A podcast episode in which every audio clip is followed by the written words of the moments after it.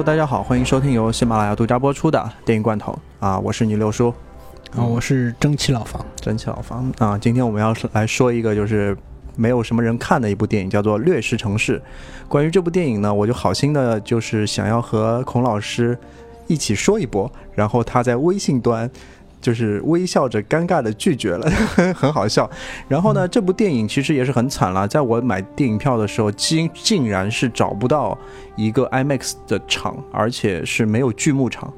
只能看到比较小的场次，而且排期是非常的差。嗯啊，并且这部电影其实在中国的票房其实应该也是不太好，对吧？呵 呵呵。好，那我们今天的内容主要是围绕着《掠食城市》这部电影。然后先会说一些关于它的一些电影信息，然后会表达一些我们对它的喜爱或者是它有功有过的地方。嗯，然后最后会说到一个议题是关于蒸汽朋克和移动城市，这是一个非常重要的设定。如果你是特别吃不惯这一套的实话呢，你可能会非常抵触这样的一个电影，或者是它的一些美术风格，就是在最开始就让你劝退。用我的话说，就是熬过这两个小时之后，你就能完全沉入这个蒸汽朋克的世界。但这个片子一共就两个小时，你知道吗？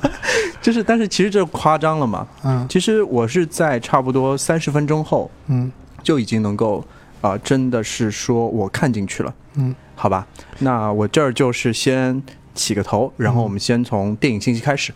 嗯，其实刚刚那个六叔说是。种两小时以后沉浸，就其实我觉得分几个阶段啊，嗯，像像我这样的人属于两分钟沉浸，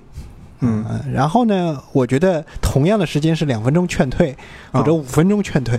嗯，这个这个电影可以完美的做到五分钟劝退，嗯，因为这部电影的一开头，呃，就就直接进入到那个它最核心的那部分了。然后就是我们所说的移动城市，嗯，呃，和这个蒸汽朋克这个状态。然后，呃，如果你不喜欢这两种设定的话，就是你可以完美的做到五分钟劝退。我我跟你讲啊，这部电影做到了海报劝退和预告片劝退。对，但是我要实名投投诉，坚持下来了。你坚持下来了是吧？对，我看到他那个就是无限乖张的杀马特造型，我就是觉得已经是不能接受。看到海报的时候，我觉得这是一个什么样的一个电影啊？它是什么移动城市加分歧者的一个合体吗？还有什么之后反正就很糟糕。但是真的进入影院之后，你的观感可能是完全不同的。啊，老方，嗯，是这样的，就是我说一下这个电影的问题所在吧。从海报和预告片这一点上，就是这个海报为啥做成这样？为啥呢？还有这个预告片为啥剪成这样？为啥呢？主要就是因为它不是环球电影公司的主打作品，它肯定就是那种 sidekick 的作品，就是就是类似于我既然投资拍了这个电影，就是。呃，还是要让他想办法上映的那种感觉，就自己做的孽还什么，那就是我含着泪也要自己自己挖的坑，含着泪也要填上这样的感觉。就是这种片子呢，就肯定是这种像比特杰杰克逊带着自己一贯的大忽悠腔调去忽悠电影公司搞出来的一个私货，然后电影公司看了以后，就是肯定就是属于那种有苦说不出，然后。有一个一个亿，说多不说不多，说少现在也不算少了。但是你拍都拍完了，就只能做出去了。那这样的一种宣发的那种感觉，就是所有的宣发都是呃低调，就是暗中的，就他没有处于那种像这种，你比如说像像他今年环球的主打作品是《侏罗纪公园二》了，他他那个宣发肯定做不到那个水平的。所以呢，他既然拍出来了，就。要投入院线了，那就是意思意思宣传一下，他的宣发不是很给力的。嗯，我我们会感觉到这个片子其实是在上映不久，你才意识到，甚至于上映了两三天以后，你才意识到哦，原来还有这样一部影片。呃，包括它这个海报呢，这个海报估计也就随便画画了，就是这个它也尽量突出的就是那个演员演员的和青少年的那个特特征。其实。演员没什么好突出，这里面没有一个是大牌演员，就那个嗯包括雨果、雨果对啊维明、啊。雨果雨雨果维明这个演员，其实大大部分时间都是这种甘草配角，嗯，就是他是属于那种演的很好的配角。演的角。真的好，我跟你讲，呃，但但但嗯。问题在于，他始终是都不可能是站到一个主打的位置，而这个片子主打的两两位，呃，许多人觉得是十几杀杀马特少年啊十十几岁 少年的嗯杀马特少年，其实不是，他们的主演海拉希尔莫和罗伯特西安嗯，都是久经考验的老司机了。啊、真的吗？啊对，因为哦他们演了，在此之前演了大量的电视剧。这两个人是都是八八年的嘛，呃，这个其实像啊，像像这个，呃，海拉希尔莫是八九年的，西安是八八年的，这一个今年都四都快奔四了，按照一个如果快一点的话说，一个奔四了，一个刚三十刚三十岁，但是呢，他们其实之前在这个好莱坞这个名利场也混迹了挺长时间，就是没有混出个头，所以跑到这儿跑来这两个人你认都不认识，因为嗯至少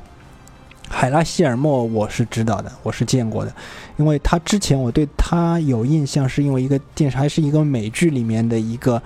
三线角色，那以那个片子叫《达芬奇的恶魔》。啊、这是一部美剧，然后他在里面演一个酒吧女招待这样的一个角色，在后期里面算是慢慢的呃上升到一个比较重要的一个位置，一开始就是就是几乎就是比路人甲要多那么一点点位置而已。嗯，然后另外一个罗伯特西安这个演员是演员，这个我就是我我连我都不太清楚了。我记得我啊，他最近会有一个美剧出现，叫《伞学院》。大家如果有兴趣的话，可以注意一下。然后呢，之前演过一个电影叫《骸骨之城》，嗯嗯哦，你可能还你可能还还能记得这个电影的名字，只只只是名字而已，只是名字演而已。嗯但是其实这两个演员演的都还可以，嗯嗯确实都还可以。然后整体来说呢，这个 Sidekick 作品呢，就是就是做出来就是胜利，给我的感觉就是因为这个整个。这个作品的那个导演、演职人员基本上就是嗯魔戒那套班子嘛，嗯。然后连里面大量的演员和一些次重要的演员也都是这个魔戒那套班底里出来。你比如说、啊、那里面我们唯一能认得出的那个演员雨果·维明，嗯。他就是在这个魔戒里面演过一个精灵嘛，但是但精灵王。啊，精灵王，嗯，呃，哎不，他不算正宗精灵王。嗯他其实是个领主一类的角色，那个精灵王是之后李佩斯演过的，那个是正宗精灵王。嗯 然后这个你认得出的就是他，他演的还是一个反面角色。然后剩下那些演员一水儿的就是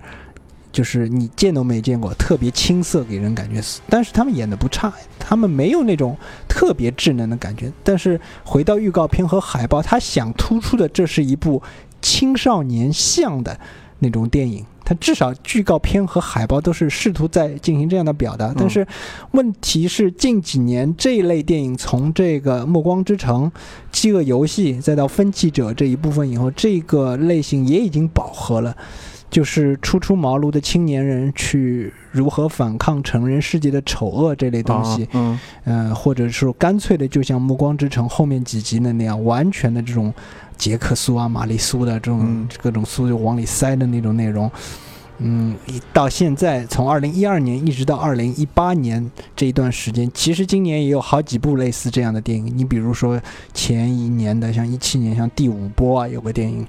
嗯、还有就是今年的一个叫《黑暗心灵》啊这样的一个，就是类似于这样的题材的青少年超能力者的一个电影，嗯基本上就是。就变成了时代的眼泪了，就直接扔到了，在在在在这放过就算了，你也没没有办法记住这些片子，嗯，在这样一个不停的下坠势头的这个嗯。当类，这是一个不停下坠的类型，然嗯后看的人基本上没没有多少了，再加上其实它的核心概念就是移动城市和蒸汽朋克，呃，包括它有一些那种需要比较深的。呃，这种经历和阅历的人才能看清楚的一些地方，就是瞬间调高了它的门槛。嗯它有一些那种十八世纪和十九世纪科幻小说里面才会涉及到的一些主题。我并不是啊，我并不是说那个时候是那时候那个时候的科幻小说就有多么高深，我只是说那个时候的小说经常就像这个电影一样，就是是它就是按照那个时候的小说那种格式来进行推进的。嗯嗯嗯。然后呢，就是其实你真正进到电影院里看了。之后呢，你就像像像六叔是三十秒入戏啊，三十分钟入戏。对。然后我是两分钟入戏。你入戏以后，这个你是只要能看进去，一个电影就是非常好看的，非常精彩。嗯。我对他的评价，我个人评价就是我在二零一九年看的二零一八年当中的最好的作品啊，因为它是二零一八，实际上在国外商业电影是吧？啊，对。嗯，对，是在二零一八年上映的嘛，而且它整个推进的过程就就很舒服，它节奏也不慢。但是如果你回过头来要说这部电影有什么问题的话，其实问题还是很多的。嗯，呃，如果平心静气，就是嗯不带粉丝滤镜的去看的话，它的毛病其实还是很多的。就像我和那个六叔都觉得它有点这种故事的推进方式。过于 old fashion，就是太老套了，很老套，嗯，完全按照那种，呃，浪漫主义小说的那种推进方式来进行推进的，也就是，呃，就像我说，那是个十九世纪、十八世纪小说的写法，嗯，它就是直接把它影像化，它就类似那种节奏，就类似于大仲马的《基督山伯爵》《三颗火枪手》那种，那种节奏，嗯，观感上我觉得和《指环王》其实真的很像。嗯，因为他整个美术团队就都是都是《指环王》嗯、这个片子的导演就是这个《魔戒》和《可爱的骨头》，就是他这个人跟了彼得和杰克逊二十多年，包括这个电影的总的美术设设计师丹汉娜，啊，都是都是业界大牛，加鸡腿，嗯，对，都是业界业界业界大牛，是。跟了彼得·杰克逊也是二十多年了，就是他们就等于是这个片子是一个视觉效果设计师和一个美术搞出来的片子，所以这个片子在这个在这方面是我觉得是很牛逼的，它的水准在一个很很高很高的一个地方，就是高到你。就像说到《流浪地球》的话，就是呃，你你会想，如果《流浪地球》《流浪地球》能够有这样的一个视觉效果，那我一定是一本满足。不管你这个故事讲的，哎，其实我看就再回来说说这个预告片，我们其实是看到，呃，流。流浪地球当中的美术其实更趋向于黄金时代的那些设定，更多的那种铜管子也好啊，那种东西，而不是灯管子。嗯，这个就我觉得还好，感觉好很多。嗯。就是你有种看到有游戏叫 Prey 啊，就猎食啊啥的，就那种感觉，很黄金时代，很很苏，很苏联，就很很爽。但是现在有很多那种嗯太空的大片，一直在强调灯管，你知道吗？白幽白白不拉几的，然后蓝不拉几的一条灯光带，那个东西。才是你你你是你你你是在说那个 Star Trek 对吧？Star Trek 我其实也蛮喜欢的，但是有很多就是固定形式化的那种我登场的那种设计，我就很讨厌。好了，那回到回到掠食城市吧。嗯，回到掠食城市呢，它那个就是它当中这个电影当中的一些场面的设计上，实际上是它的短板。嗯，因为其实一般性的来说。我们和直接和它同期上映的那个票房大作就是《海王》来比较的话，其实他们有一些相似的地方。他们就是基本上故事推进的节奏很快，这这一点是相同的。嗯嗯，还有一点就是，呃，和《海王》相比的话，它的缺点就是人物过于庞杂。它其实，而且企图心过大，嗯，像像海王是一个企图心啊，没有什么企图心的电影，就是他要做的就是在视觉场面上尽可能做到我想做的一切，对。同时呢，他在那个每一个动作场面的设计上，他是由小见大，然后由由小到大，然后每个场景都尽量设计的和前一个场景不一样。呃，我具体分析一下，就是。就是我我找一下这个掠掠食城市为什么就是票房这么差的一些原因了，就是它的票房真的很糟糕，就是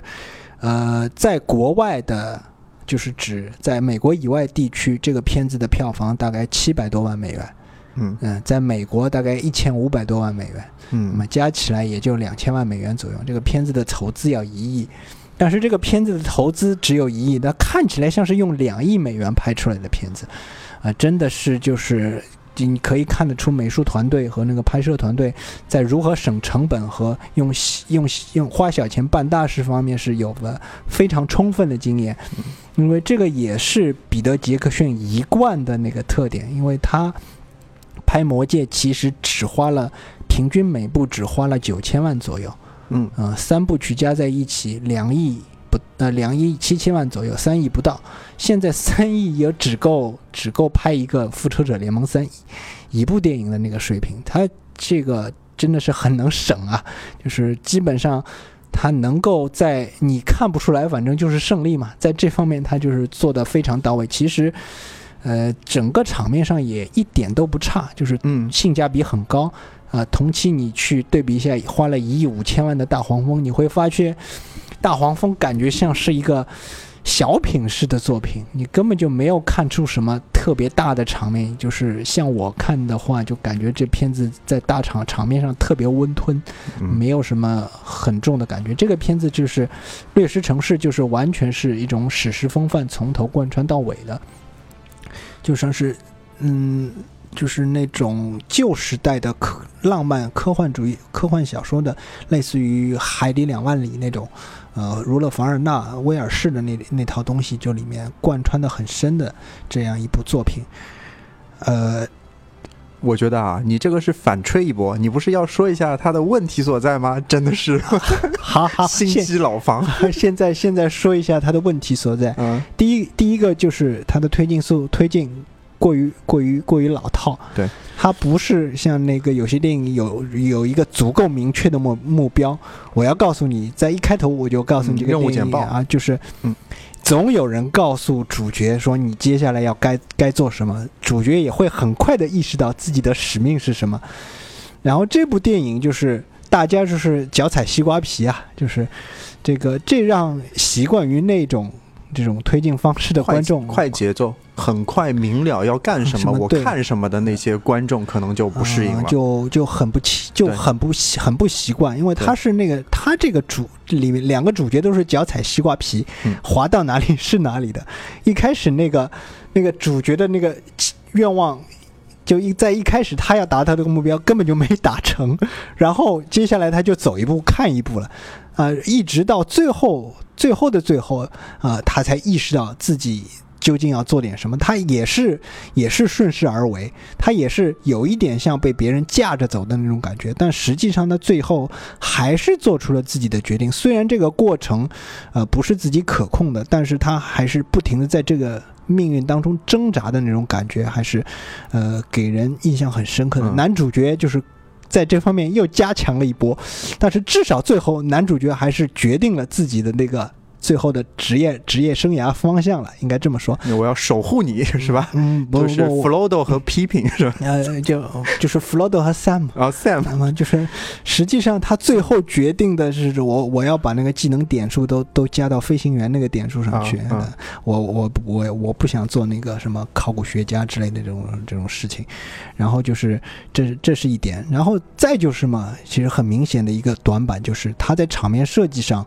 啊，不够用心，不够精彩。嗯，应该说，我们通常来说，现在的动作片，你每一个场面，动作场面，你至少要跟前一个动作场面要有明显的区别，还是这个场面当中所要发挥的角色，就发挥的角色，它必须是某一个角色有一个自己的发挥点。嗯，然后就是他所面对的对手，呃呃，所采取的策略，必然也要跟前一个场景不一样。你比如说，这点做的比较好的就是海王，他的那那些动作场面，每一个都和之前的完全不同。嗯，呃，就是包括这里在里这里面出没的角色，他们所采取的那种啊斗争方式，包括主角所面的面对的敌人，都是完全不一样的。嗯，呃，就是他就是在动作场面上能够不停的给你惊喜，不停的给你刺激。在这一点上，海王做的非常好。嗯嗯。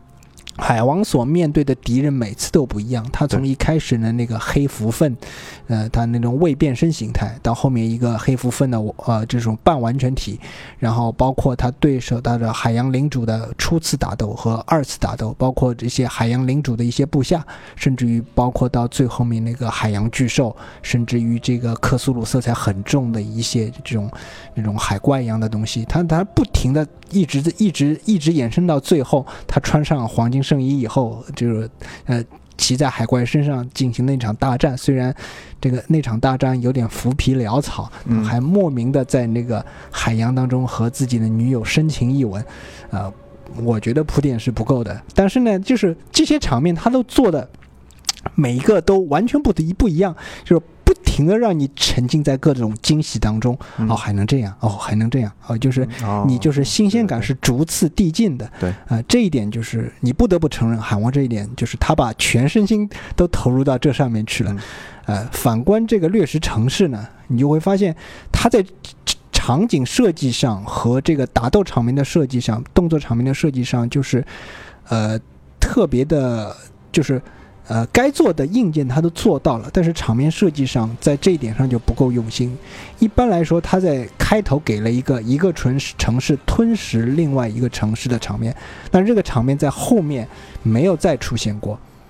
呃，等于是他上来给你一个高潮。这是唯一给你惊喜的地方。那之后的所有的场面，你都似曾相识。嗯，呃，包括后面有一个类似于《生化危机》里暴君一个一样的角色，或者说终结者一样的角色。嗯，他在不停的这追着某个主角，然后这个你也会觉得啊，我很容易就想到玩过游戏的人说这是生化里面的暴君。嗯，看电影的看电影说这是终结者，因为把他在这在这整个人格的设计上都是比较像的，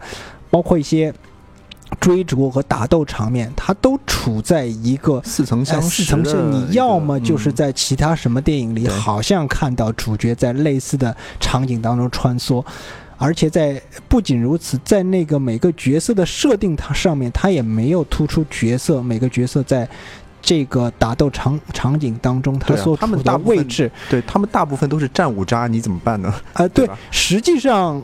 呃，你应该设计一些比较巧妙的场面，让这个战五渣有自己的优势，你知道吗？因为其实至少这个女主角应该不算是战五渣，但是她和男主之间如何巧妙配合，从一个个场景当中这种脱险而出的那个场面，其实可以设计的更好一点，但是她完全没有。嗯，那这样的啊，我是觉得像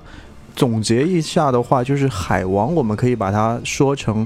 动作场面的一个高潮迭起，就是高潮一浪接着一浪，逐个用大场景把你推到一个高潮。但是呢，像掠食城市，我觉得它就是变成了一一种什么场景内心戏。就等于说我我其实看不到场景上有巨大的变化，动作上的一个出色出彩的设计，但是他们的人其实在做一个内心斗争，或者是这种色彩很很严重。如果我们说这两个主角没有。做一个什么人格弧线的升华，那个是不存在的。他们从见面开始，注定了一个是战五渣，一个是一个是有一定经验的人嘛。他们的从配合的一开始到最后，其实一直在变化。两个人的位置也好啊，两个人的决心或者对互相的一个信任都在变化。但是这个都是内心戏，我们没有办法从场面上看看到，所以这也是他有问题的一个方面。他作为一个商业片不够爽，对吧？呃，一方面是不够爽，还有就是它虽然节奏很快，但是因为节奏算快，嗯，但是因为你刚刚说的那些呃应该表现的转变都没有在逐个场景当中显现出来啊，嗯，都没有视觉化的对表达出来，所以你会觉得实际上在这方面人物性格成长方面是相对比较慢的。就是他花了一整集在磨合这两个主角，对，然后你就会觉得就是不够满足。这两个人花了两个小时的时间，你才才刚刚到现在这个位置，才勉强到一个什么。刚刚达到恋人这样一个水平，刚刚达到恋人之之前都是那种恋人未满的那种状态，就一个是小队长，一个是什么那个叫猪队友，这样的一个 搭配。我跟你讲，呃，这个这个其实这个搭配还是蛮新鲜的，但也蛮有意思的呀，蛮有意思。他们他们之间的那些嘴炮还是蛮有意思的，但是他们之间的那些互动，并没有通过这些场景体现出来嘛？就是你会觉得这两人怎么？你会觉得这两人为啥这两人还是主角的有这种感觉？主角的色，作为主角的那种光环，光环就不够深，啊，不够不够强。然后同时呢，他又设置了很多其他的那种配角配置。你比如说里面那个叫安娜芳的这个角色嗯啊，她其实比主角都要抢眼很多，嗯但是竟然这样一个角色在结尾的时候就是就就就进入了一个这样一个状态，就是。戛然而止了，然后因为因为这个安娜芳呢，给我的感觉还是有点出息的。为什么呢？不是因为说演的不好，因为这个人特长得特别像那个我以前小时候街霸里玩的那个玛丽斯库，你知道吗？然后她她是一个长得像玛丽斯库一样的女汉子，然后这个然后让我不停的做这方面的联想。其实这个演员也这个演还是演的蛮好演的应该算是好的，但他是个韩国演员吧，嗯，韩国有点可惜，嗯也最好是我国演员，我就更开心一点。嗯，对，因为他那个长相特别亚洲，他是嗯。在一个采访当中嘛，其实是仿造西藏西藏人的女性去找的一个面部结构。嗯。我觉得这点是很妙，因为他最后有一个东方对西方侵略东方的一个一个一个感觉在里面，嗯，所以他对于东方那个山国里面所有人的造型，我都觉得做的特别特别棒。嗯。为什么？虽然人很多，但是你人能记住当中很多角色？嗯，它是靠这个设计嗯让你记住的，而不是它很多。比如说里面有一个印度人，对吧？那那个就是就是印度人本人啊。嗯，然后还有很多蒙古人，他用的弯刀，嗯戴的皮帽子。嗯然后还有一个长得像巫师一样的人啊，嗯当然领了便当，对吧？嗯嗯还有一些像牙买加或者是什么啊，不是牙买加，就是越南啊，或者是什么这样地区的人，嗯他都是通过那种设计，让你觉得这个地方就是东方。嗯他把两个势力通过这种方式帮你展现开来，所以我觉得真的在设计或者是美术上，真的是属于想象力或者是一个非常 top 的一个阶段了。嗯嗯，回来说说你这边，啊，我这里嘛，就是整个这个电影，我还是推荐大家去看的。如果啊一定要讲感觉，但哎是呢，看不到，我感觉。现在现在已估计也已经已经能够是能够看到的电影院已经是非常非常少了，而且、呃排的片的时间也很比较糟糕。但是呢，嗯、也没办法，这也就是我刚刚说的，它同时兼具了。各种短板于一身嘛，嗯。你一方面一方面是故事推进形式过于老套，还有这个类型过于老套，还有其实说到底，嗯，这个片子的，嗯，整个来说，它原先试图要设立新 IP 的那个时机也选的不好，因为现在要立一个新的 IP 已经很不容易了，因为现在已经有很多人有很多现成的 IP 已经立在那里，再立一个新的 IP，呃，一是很不容易，而且就是你立出来了以后，就像像《掠食城市》这个片子，它涉及到的一个核心概念，就是像蒸汽朋克，呃，和我之后要说到的一个电讯城市这样的一个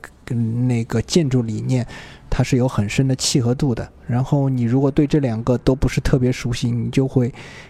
觉得特别尴尬。嗯啊，还有一点呢，就是它这部片子呢是改编自一部这个畅销小说，一套畅销小说，但实际上这套畅销小说呢是二零零一年就开始写出来的，到二零零七年它全部结束，嗯它一共出了四本正传，还有两本前传，呃。这个小说在卖的时候呢，卖的还是挺火的，但是呢，它很多概念就像就像很多其他流行文化作品一样，它流行了一段时间，这个概念就下去了。诶，其实当时二零零七年那段时间，确实是像那种青春类型这种小小说也好，呃，电影也好，都是处于一个上升阶段。如果你当时能把这个东西搞出来，就是怎么说呢？就是假如彼得·杰克逊在拍完《金刚》以后，马上上手这个项目，那估计还有的搞。但是现在已经这么长长时间过去了，因为我我要我要说的是，这套小说在二零一四年是有引进到我们国家来的，它有四部正传，基本上每一本都引进了，呃，是郭敬明的那个长江文艺出版社引进的，嗯呃，嗯其实这这应该算是这个出版社出的最好的一套书之一吧。嗯，但实际上那个小说本身呢，它也有一个这个从高向低不不断的在滑坡的这样的一个过程。嗯嗯你比如说小说第一本就是这部电影，就是《嗯 Mortal Engine》，实际上那个时候它的名字叫做《致命引擎》。呃，这个时候它就是它完成了一个非常宏大的世界观，然后在其实，在小说结尾的时候，可能是因为这个作者功力不是特别强的缘故，已经有一点崩了。呃，其实像现在这部电影，它是搜集了很多后面四部的一些元素，直接加到第一集里面去，也是为了加强一下啊第第一部的可看性嘛。其实这个小说到后面，这个小说呢，它是分成两个部分，一二本是一个一个时间段，三四本又是另外一个时间段。嗯，甚至于有些角色在后面也会再次复活，啊、呃，有些角色直直接变成了反派，还有一些呢，就是像我们主角的这个关系呢，到第二集，其实第二本小说了，已经进入了一种什么，嗯、玛丽苏杰克苏式的那种勾心斗角、吃醋三角恋的那种状态嗯啊在我听着就很崩啊。啊、听就是。其实他在能够发的力，其实在第一本里面已经都发掉了，所以这部片子就是停在第一集里面也不挺好啊。也挺好，也不可惜。啊、当然我觉得看的不过瘾，所以我觉得有点可惜，嗯。因为嗯，如果这个小说本身原著不是特别强，不像《魔戒》那样，不是不是特别强的话，反倒是你编导有很多可以进对它进行修正的地方。但是现在看来，就是只期望它可能以后出出那个蓝光的时候，或者说或其他版本的时候，有一个加强的导演加长版吧。我是挺因为彼得·杰克逊是挺喜欢做这种事情，但是不不知道他能不能这次再忽悠一下环球公司，说，哎呀，我这个出导演加长版能够帮你收回一些成本，在这方面做、啊做些努力，那么我可以看到更多那些蒸汽朋克的东西。嗯，嗯哎，我其实有个，就是其实我们年头的时候也有一部有一些蒸汽朋克元素，就水蒸气朋克比较严重，是什么？嗯《水形物语》嗯其实它是蛮水蒸气的朋克的一个东西，在设定上特别。嗯然后到了年末呢，啊，就在一九年头呢，看到这部《劣势城市》，他们的这个票房和待遇呢，怎么能差那么多？就觉得真是也是醉了。呃，其实呃，《水形物语》的投资就相当于这个，已经相当于我们这部这个《劣势城市》的这个票房了。这其实它的投资很少，就那么一点点，但是它就是在口碑和营销上就做得非常好。首先，它的起点非常低嘛，嗯然后就是它有一个名导直接指导，因为你想，尽管《掠食城市》是魔戒团队做的，但是彼得·杰克逊，呃，斟酌了再三，最终还是没有当这个导演，让他的一个下手去当了一个导演。这方面就是。嗯，隐隐的有一种这种大导演不肯亲自指导，这个片子必然有问题的那种这种啊隐患在里面。嗯包括像那个电影公司在宣发的时候，也只能说是魔戒团队或者彼得·杰克逊监制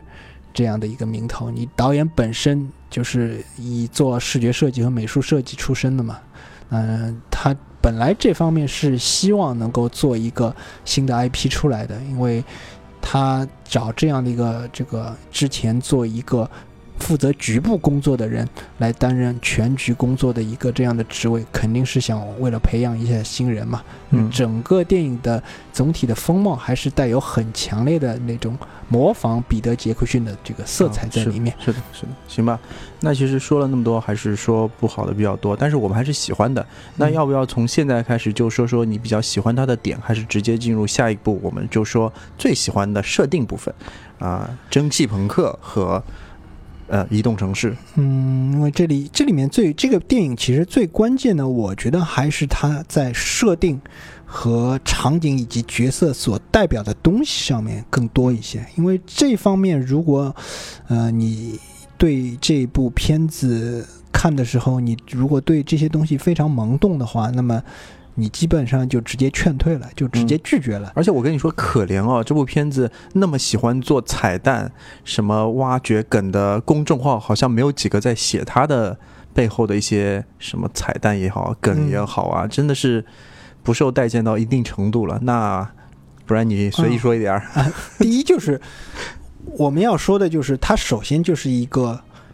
也不说严重被低估吧，就是始终就是放在一个嗯级别比较低的这个位置的那个蒸汽朋克电影。因为我也不要怪电影公司对这类电影不太上心，或者不打算进行超大规模宣发。第一，它这种他这种风格的片子就没有一部能够卖得出大票房，没有成功的案例，就是纯粹的蒸汽朋克电影或者蒸汽朋克气息极其重的这个片子，或者在电影当中构成当中非常重要的那种片子，一部都没有，除了那些。这个来自东方的神秘力量，宫崎骏的那个，呃，对吧？这个《天空之城》《风之谷》的纳乌西卡，还有这个哈尔的移动城堡，这个这个就不说了。这个只在日本和亚洲范围内，喜欢的人比较多。但你像这个欧美，甚至于美国本土，他拍摄的一些这种大投资的蒸汽朋克电影，几乎无一例外。都是赔掉的。嗯，你比如说我们印象比较深的早年间的有威尔史密斯，呃，和凯文克莱恩演的那个《飙风战警》，这个片子是有威尔史密斯加盟的。这个时候他是宣传力度是很大的，结果呢赔得一塌糊涂。嗯，一九九九年的还是二零零零年的片子，反正反正就是赔，赔得一塌糊涂。主要的感觉这这个片子里面蒸汽朋克的内容更多。甚至于还要多，还结合了更多其他杂糅的东西，但是这个整体来说就是票房一塌糊涂，这部电影公司对他一点信心都没有了。然后那些片子们，像这个稍微近的，这再往后推个几年吧，反正就是《天空上尉与明日世界》，这个纯粹就是个蒸汽朋克的电影了，这方面的内容就非常之多了。我们可以在这里面看的从头到尾的就是，呃。安吉丽娜·朱莉、安吉丽娜·朱莉和朱迪·洛的大人，以及各种各样的这种大型机器人之类的这种场面，还有飞空艇，嗯，然后这个片子同样也是普杰，普杰，嗯嗯，然后再到稍微近一些的内内容吧，还有还有一些，还有一个就是。也是改编自漫画的，就是《非凡绅士联盟》《奇异绅士联盟》，这是福克斯的作品，就是那个时候香康纳利演的。对，他也是有这个，他直接就是告诉你是发生在十九世纪、二十世纪，呃，初的十九世纪末、二十世纪初的一这样一个阶段。这是一个蒸汽朋克猎魔人，不，这是一个蒸汽，在我们现代小说当中，蒸汽朋克呃色彩非常重的一个是年代。但是这个片子。一样扑街，哦，这个也扑街了，这个也扑街，哦，这看起来还可以啊，因为它的商业元素啊什么就应该感觉上没有那么惨，其实但就但就是扑街，那就是扑街，包括之后我们所说的所有这些片子，只要涉及到蒸汽朋克或者有蒸汽朋克元素很深的，像这个 Sucker Punch，嗯，就是扎导的一个，当包括扎导的一些这个他其他一些。片子里也涉及到一些蒸汽朋克的内容，呃，反正反正就没有一部能够提得起来的作品。雨果呢？雨果就是动画片，不不，那是马丁西科塞斯的那个吧？那实际上雨果并没有大规，并没有作为一部重头商业影片，嗯，上映。它更多的是一种影迷怀旧剧，它有蒸汽朋克的元素元素在里面。那它不是一个蒸汽朋克的故事。它肯定不是根据它它的它的核心不是这个这个东西的内容，嗯，所以呢，我这里就要说一下什么是蒸汽朋克，嗯，个人所见啊，个人所见，因为呃，这个东西说多了，就是你会发现这个东西虽然它不是一个主流喜欢，但实际上它已经渗透到各种各样的文化形式当中，尤以视觉和这个服装设计当中特别特别为主吧，就是更多的说。呃，我们与其说是蒸汽风朋克是一种什么有文本上的意义，文本上的意义的这个程度，不如它视觉风格方面的程度要深。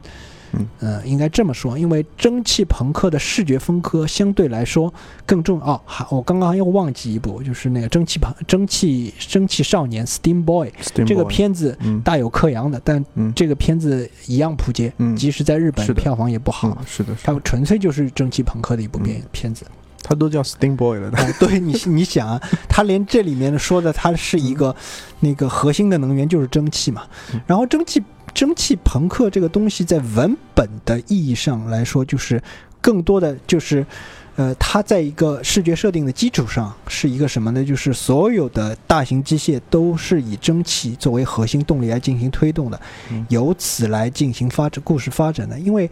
那个时候就肯定就涉及到的是十八、十九世纪的那个工业革命吧，也也就是发端于英国的工业革命，就是瓦特发明了蒸汽机，也有说人说是其他人发明的，啊，就是蒸汽机发明以后的这个大家对未来的一种畅想状态吧，就是当时的人，就是像儒勒·凡尔纳、包乔治·威尔士，都会觉得，包括玛丽·雪莱。嗯，玛丽雪莱的《弗兰肯斯坦》跟这个《掠食城市》也是有很深的渊源的，呃，然后这这些人的对未来的想象肯定就是基于蒸汽朋克，啊，就是呃，不是说蒸汽朋克，是基于蒸汽作为一个就是世界当中最核心的一个动力来源来进行想象的，嗯，呃，再就是嘛，他们可能会涉到涉及到一点当时还相当尖端的电子技术。这个电子技术可能已经可能会在这一些文本当中被视为一些下一个阶段，但是你现在还摸不着、够不着的。实际上，电子的时代是很快就到来了，二十世纪初以后就到来了。这个是在爱迪生发明了电灯以后，这个东西就瞬间就是满大街都是了。这个这个是有资本在后面助推的嘛？蒸汽朋克。因为它是也是一个合成词嘛，它后面也有一个朋克。朋克实际上这个东西就是一种音乐风风格当中的一种，是一种，呃，应该说是一种节奏极其简练的一种音乐风格。它跟摇滚啦、什么爵士当中还是有很大区别的。所以它现在这个朋克这个词。就是被当时许多已经使用了摇滚和爵士的那些音乐人是被视为垃圾的一种东西，所以它叫 punk 嘛，就是 punk 的意思就是垃圾，就是废废废柴之类的东西。但是，呃，他他有自己的个性在里面，以自己的这种非主流的。非主流流行的那种个性，再加上一些古早的幻想，合成在一起，就就进入了一种随意合成状态。随意合成，就是你现在嗯，在更多的还是从视觉角度来说的话，你这个什么什么加一个朋克。你就就就可以进行随意的联想，你只要造型稍微杀马特一点，你甚至于可以说这个是塑料管朋克啊，对吧？呃，什么鹰钩桶朋克？你比如说一个人顶着一个鹰钩桶作为帽子，然后他手里再拿一根什么东西，是不是？比如说在灯管啊、灯管什么的，他就可以说我这是鹰钩朋克，对吧？那这这这也就是变成一个随意组合的，是呃，捧多了也就捧不起了，反正时间长了。但是呢，说到底。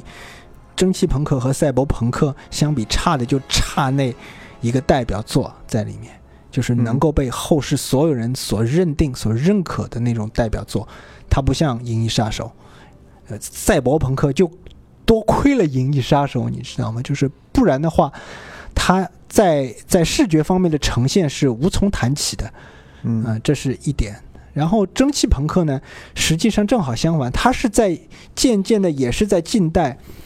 它已经有了一种这种这种视觉设计方面的一种核心的那种内容，就是有大量的蒸汽机械组合在一个人或者一个什么东西去推动它进行驱动方面，在这方面是随着各种古早的插画和一些这个插画家的努力吧，它已经有了这样的一个氛围。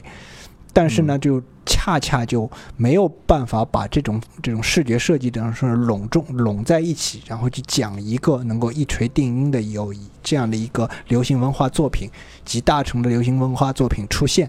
你甚至不像这种疯狂的麦克斯，他有废土和柴油朋克的那种东西，像这个。呃，像《黑客帝国》，它其实也涉及到很多赛博朋克的东西，甚至于它有人说它是数码朋克，啊，对吧？它就是不管怎么样，它有一个能够引领大潮的这个这个最流行、泛流行化的电影作品出现。蒸蒸汽朋克输就输在这一点，它没有这样一个东西能够一锤定音，能够引领大潮，能够告诉你们。我我给你举一个例子，什么是蒸汽朋克？这部电影就是这部电影就是，但是呢，你很难说蒸在蒸汽朋克当中，你很难说有这样一部这样一个地位的电影存在，大部分人都认可的。你虽然很多人不知道《银翼杀手》是什么，但是呃，《银翼杀手》总还是能够随时随地能够搬出来用的一部电影吧。但《蒸汽朋克》就很难很难这么说，因为即使是这个《天空之城》，呃，你唯一能说的可能就是《天空之城》了。然后，但但这部电影即使是在这个宫崎骏的这个作品序列当中，也不是最有名的。嗯，他最有名的当然还是《千与千寻》和《起风了》这样的东西。然后这样的话，就造成了这个风这个这种风格或者这种审美，很长时间就处在一个呃不是特别主流的这个状态。但是呢，它呈现在。他的那种气质是呈现在各种作品当中呢，但是你如果要说小说的什么的话，这种类型的小说其实你还是能举出很多例子的。你比如说，同时是被人称为这个赛博朋克和蒸汽朋克之父的那个威廉吉布森的那部《拆分机》，《拆分机》是世界上第一本第一本蒸汽朋克小说。你唯一能在文本上说出代表作的就这一个，但是《拆分机》的知晓率仍然极低。在此之后呢，你还有一个所谓逐渐扩大了蒸汽朋克范围的一系列小说。你比如说，有个几个，呃呃，加州的一个来自于加利福尼亚州的几个作家，像蒂姆·鲍尔斯这样的人，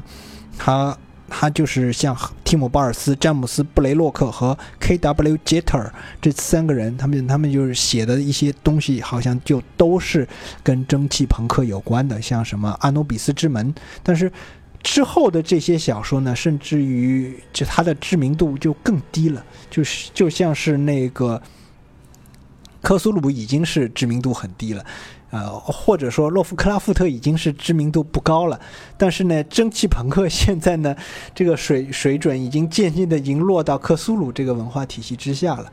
你比如说，在克苏鲁之上有更主流的一些文化，比如说漫威，我我们说的啊，漫威 IP、漫威宇宙，然后比漫威低一层的可能是有其他的像像迪士尼的一些其他流行文化，再就是。再再降一个维度，那就是克苏鲁。现在这个蒸汽朋克是降到比克苏鲁还要低的一个位置，它可能就是必须需要蹭克苏鲁的热度才能够认识到它自己的存在，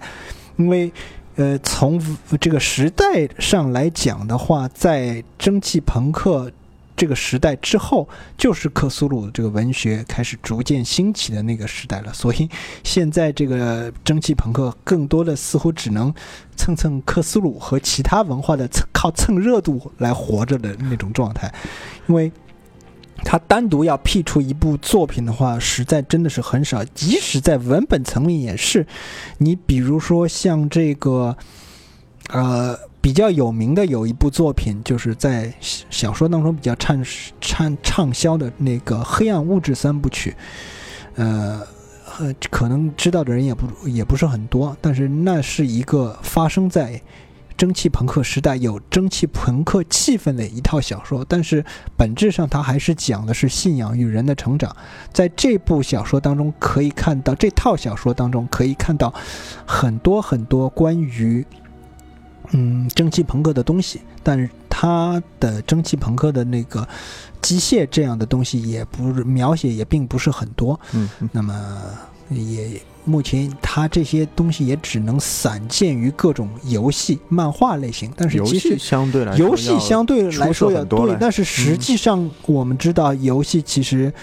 主机游戏的那个受众用户真的是很少的。你比如说，一部非常正宗的蒸汽风风呃蒸汽朋克风格的游戏呢，就是《教团一八八六》啊，这个是非常正宗的，各种方面的韵味，连时代韵味都还原的非常正宗。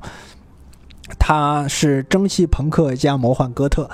然后再加一点自己的这种阴谋论的东西，这个而且画面也做得非常好。但是这个做完这个做完这个蒸汽朋克游戏，这个公司就破产了。我我觉得唯一坚持下去还是活挺好的。你知道哪个？就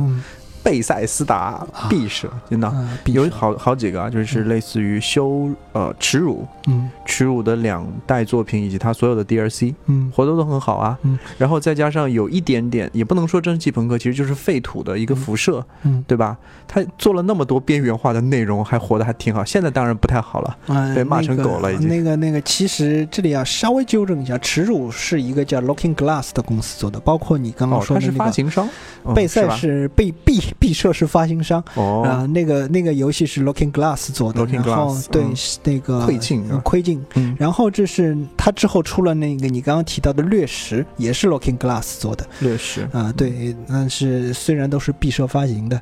然后呢，就是就像就像我刚刚说的那样，它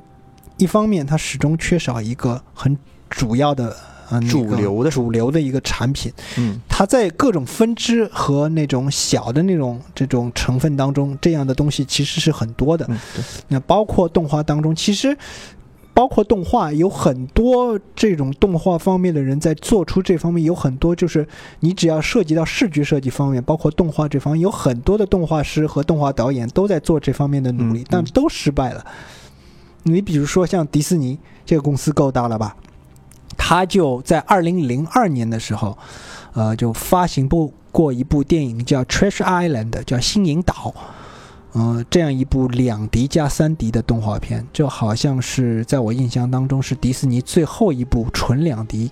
呃，已经开始有一点三 D 内容涉及进去的那个动画片了。呃，它里面有大量的蒸汽朋克视觉风格的那些机械设定在里面，包括这个失落的亚特兰蒂斯也是，但是呢。很显然，这个片子的票房都不好，这两部片子的票房都不好，呃，所以呢，这个在这方面就注定了它没有办法成为主流，它只能在那种边缘化的状态，处于那种许多人，呃，始终就是他一大群死忠粉丝和铁杆粉丝就是聚集的一个状态，但是无永远无法成为主流，嗯，啊，这是一方面，这是这个电影的核心，在视觉方面的核心。但是呢，它因为不主流，所以就潜在的成了它的一个短板。那么另外一点就是，可能知晓度就更低了。就是它那种牵引城市的这样的一个概念，这个这个牵引城市，其实它还有其他城市叫利基城市，我也不知道这个英文怎么翻的，还有插入城市啊，还有叫行走城市。嗯嗯，这个这些东西呢，就是。都是最早也是能够，呃，作为一个一个小团体去，作为一个小团体，一个一个建筑师小团体，就是作为这个提出概念提出来，就是未来的世界，我们必然都是行走于大地之上的，不不仅仅是一个人一个一个的人，而是一个一个的城市。呃，在那个时候，人已经放弃了那种有界限的生活。成为这种未来的游牧游牧民族，就是他们人是这个世界的主体，但是城市和这种建筑已经不再是这个世界的主体，但是它只是作为一个载具类型的东西在进行在世界上到处游荡的那种状态。其实这个概念，嗯，想想没什么道理，对吧？他这个这个小团体呢叫建筑电讯学派，嗯，呃，建筑电讯就是 Archgram，Archgram。呃，它也其实呃，这个这个这个 archgram 也是个合成词，它就是由那个呃 architecture 这个单词和这个 telegram 电报这个词，就是建筑和电讯电报这个两个字合成起来的。就是它的意思呢，这建筑要像那个电讯一样，就是非常迅速的行驶来行驶去。它这个这个这几个人都是一九就是一九六零年到一九七四年。之间成立的一个学派，在此之后嘛，因为他那个主要人物要么就是就是过世了，要么就他们这种理念就没人再坚持了，所以这个建筑电讯学派也渐渐的没落下去。他们当时就在各种各样的设计展啊，那已经不是建筑展了，因为这个他们做的那些图纸没有办法实现，你知道吗？他们的当初的那些想法非常非常的古怪，让他们直接设计一个可以可以行走的公园。就这个公园可以到处行走，可以供人在这个就是世界上所有各地的人在这个公园上那个进行这个游游历。然后呢，他们设计一出一个一个巨大的城市，都是由这个管子组成的，然后这些管子呢可以和其他的那个城市互相拼接，然后直接插入以后，就是连接成一个更大的城市。当它这个城市那个不再需要的时候，他们就。这个城市就自动的拆拆开，然后这个城市和另一个城市就可以完全撇开了，就是这个城市就就分离了。其实所有我刚刚说的那，你都可以在掠食城市里看到相应的内容，包括这个吞食城市的这个概念也在也在其中。但是只不过他们的那些设计的那些那设计建筑设计上的理念，包括一些图纸，呃，在在在掠食城市当中，你都能看到这个。彼得·杰克杰克逊和摩羯团队是多么喜欢这些设计，就是以至于图纸拿来直接用的那种程度。就比如说像《掠食城市》里面这个伦敦，它是一个基本的构造，就是一个和那个那个那个那个他和彼得·库克设计出来的一个叫 “structure under construction” 一个东西，就是完全一样的，就是一个完全的是这种呃狮身人面像金字塔形的。移动放在履带上面的一个伦敦，嗯，它采用的就是完全使用的就是那个库克彼得库克设计的一个图纸，然后这个整个电讯城市它包括它的设计理念，它其实设计的理念更加前卫，就它让这个城市直接伸出脚来在地上走，但是伸出脚来在地上走这个概念，现我们想想根本就没有办法实现，好像有点太超前了，所以。在掠食城市里取而代之的是，在大地上到处留下的巨大的履带印，这个也是这种，我觉得也是建筑电讯学派的一个一脉相承的一个遗产吧。就是一方面就是，呃，城市不再是一个禁锢人的地方，而是一个人的一个载具，这是他们基本上的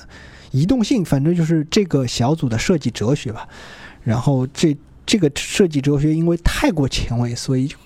截截止目前为止，就是最再前卫的人也最最把他们把这个这种这这一个理念基本上放弃了。你也只能在一些艺术作品当中看到这些东西。你比如说《掠食城市》，这是一个比蒸汽朋克更小的概念，因为它出于出出于是一种纯粹的这种比艺术当中更小的一种。仅限于建筑学范畴的一些理念，包括他可能在空间哲学上，他也有自己的一定表达。但是，嗯，因为受众圈实在太小，到后面即使是想把它再艺术化，再再再再把它具象化、具象化、再流行化，也很困难。对对对。但是呢，我觉得掠食城市做到了这一点。它在很多场景中，你可以，我当时就是两分钟，所谓两分钟入戏，就是你在前两分钟你就可以看到建筑电讯的所有理念，在这两分钟呢完全呈现了，就是一一个就是，呃，插管城市 （plug city），嗯，你会看见一看你在这个掠食城市开头，你就可以看见两个小镇子是互相插在一起的，然后再看到一个。那个直接是由彼得·库克手笔电讯那个狮身人面像式的金字塔形的那个履带式伦敦靠近以后，这些城市又把管子从对方的城市当中抽出来，然后自四散逃开了，啊，这个就是所谓的两分钟入戏。同时，它这个在设计上有具有很强的那种蒸汽朋克的那种世界风格嘛。然后在两分钟之内，我基本上就等于是我觉得这个片子我一定能够看下去，而且一定能够看得进去的那种状态，因为它其实这个电影所涉及的一些核心理念，嗯，就是蒸汽朋克和电讯城市。包括在人物，就像啊，就像我刚刚说的，在他在人物设计上，每一个人物其实都有背后所在的存在的这个一路过来流行文化当中出现的很多呃出现的议题，在就是扣在这个人作为一个标签一样贴在这个人的人人物身上的。你比如说这里面像一个非常重要的一个人物叫 Strike。嗯，这样的一个人物，他呃带着很多这种像玛丽雪莱的弗兰肯斯坦啊，像这终结者啊，或者之后类似于这样的人物，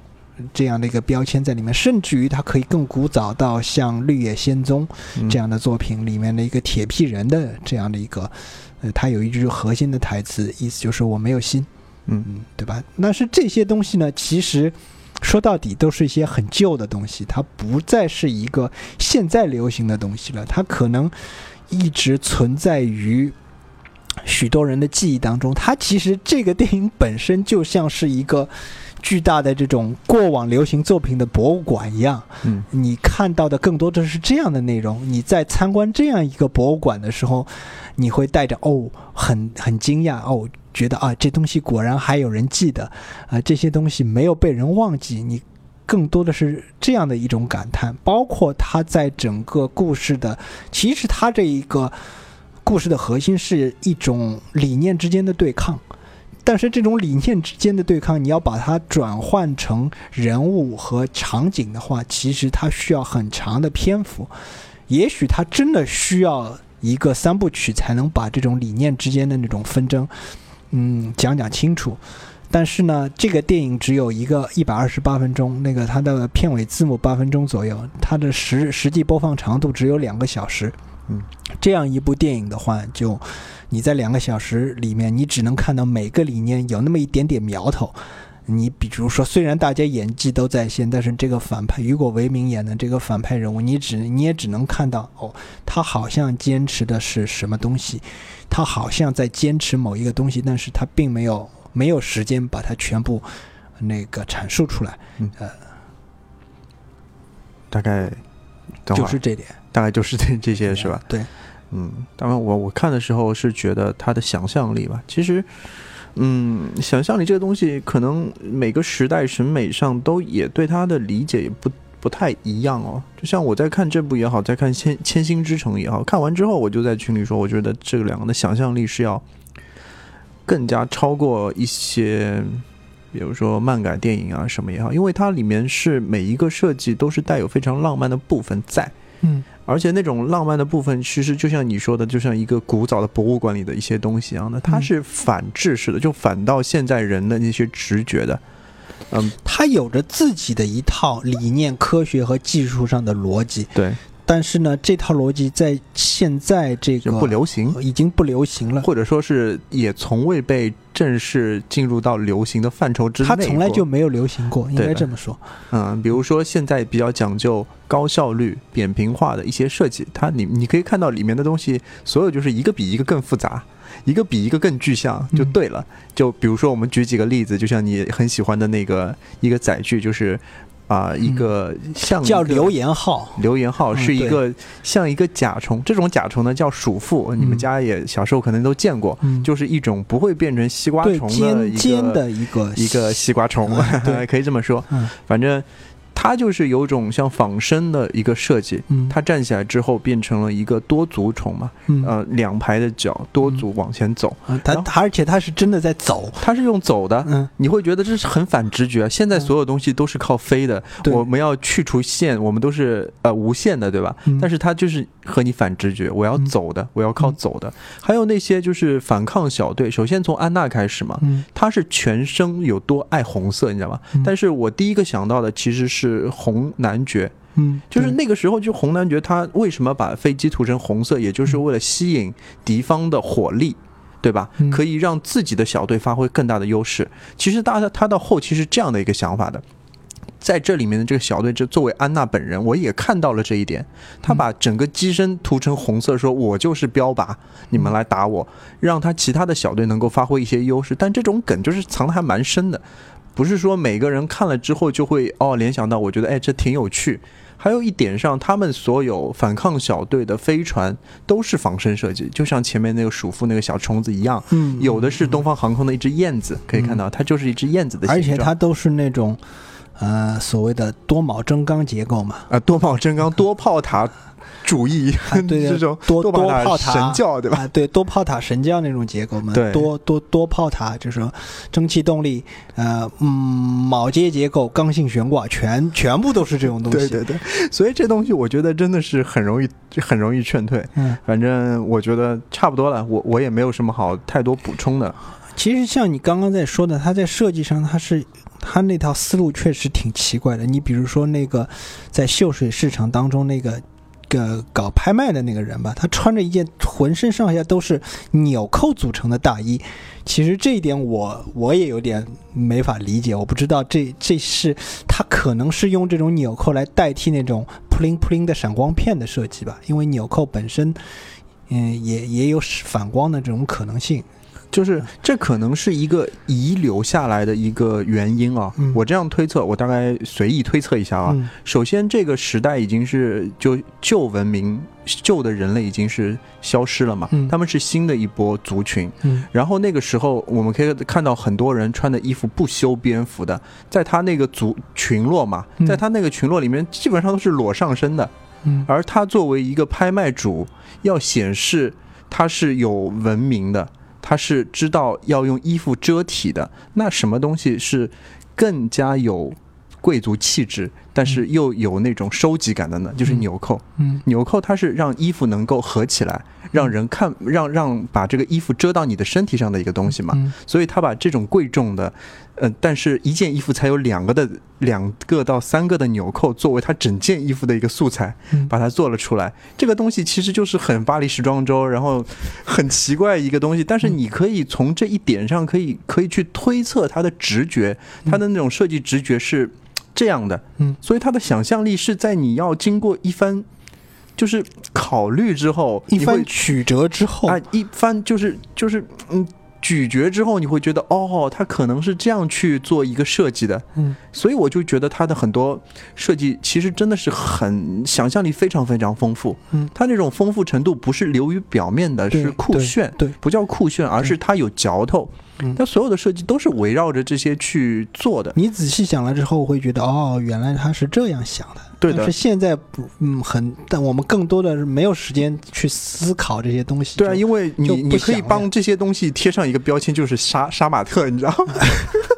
就所以就变得非常容易，也是真的容易劝退的一个一个电影了。嗯嗯，就算我也是在一开始还是不是很适应的，特别是男主的那个流星花园般的头发，你知道吧？我就是看了就疯狂。然后，但是因为演员都是他做到了，让你去相信。嗯，有现在有很多电影，他是说我只是一个电影而已，你过来做消遣吧。你你不要多想，我告诉你，电影里都是想象出来的。他让你去感受到的是想象这件事情，但是这个电影呢，就是把它拍成一个让你去感受这个世界可能是存在，你可以去相信，你可以去想象的一个过程。这两个真的是一这两个方式都是反制的，所以我觉得真的，